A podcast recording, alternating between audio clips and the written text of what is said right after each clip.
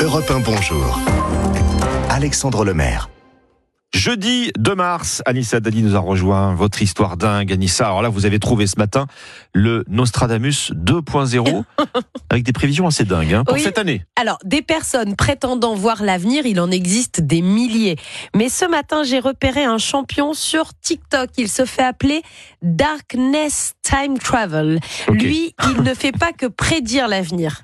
Il affirme venir du futur. Et plus précisément, de 2858. Ah, mais c'est pour ça, évidemment. Donc, il sait exactement Mais bien sûr. ce qui va se passer en 2023. Lui, il a déjà les journaux de 2023, il les a déjà lus, puisqu'il vient de 2858. Les numéros de l'euro million, tout ça, Tout, tout, ça, il les a. Alors, ouais. bon, voilà qui nous intéresse ce matin, 2023, Anissa. Est-ce que vous avez des exemples de ces prédictions pour les semaines et les mois qui viennent? Accrochez-vous, évidemment, j'en ai plein. Darkness Time Travel nous explique que 2023 sera l'année des découvertes scientifiques.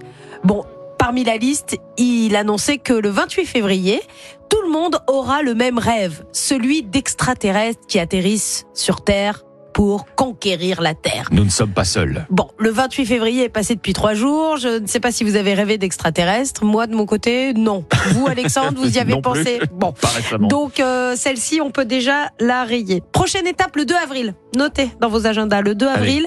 Il annonce qu'un nouvel élément sera découvert et pourra remplacer l'oxygène, pouvant donc ajouter 50 années d'espérance de vie. Bon, pourquoi Donc pas ça, c'est le 2 avril.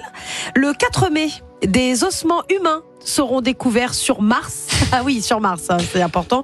Une découverte qui prouvera que les êtres humains sont originaires de la planète rouge.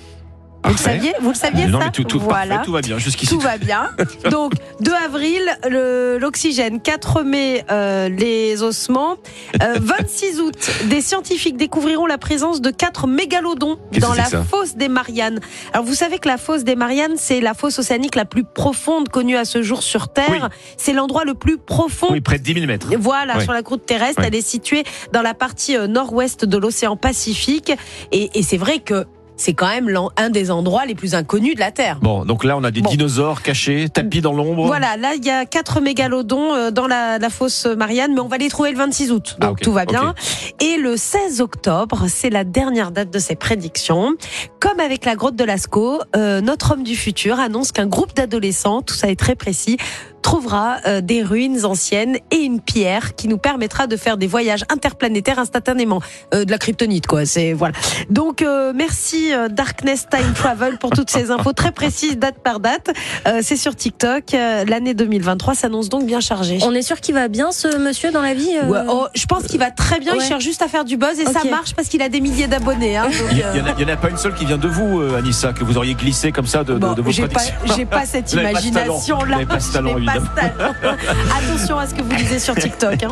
Alors, effectivement. Elle est Merci Anissa Dadi. hein. Merci. On vous retrouve Anissa juste avant le journal de 5h30 pour la météo.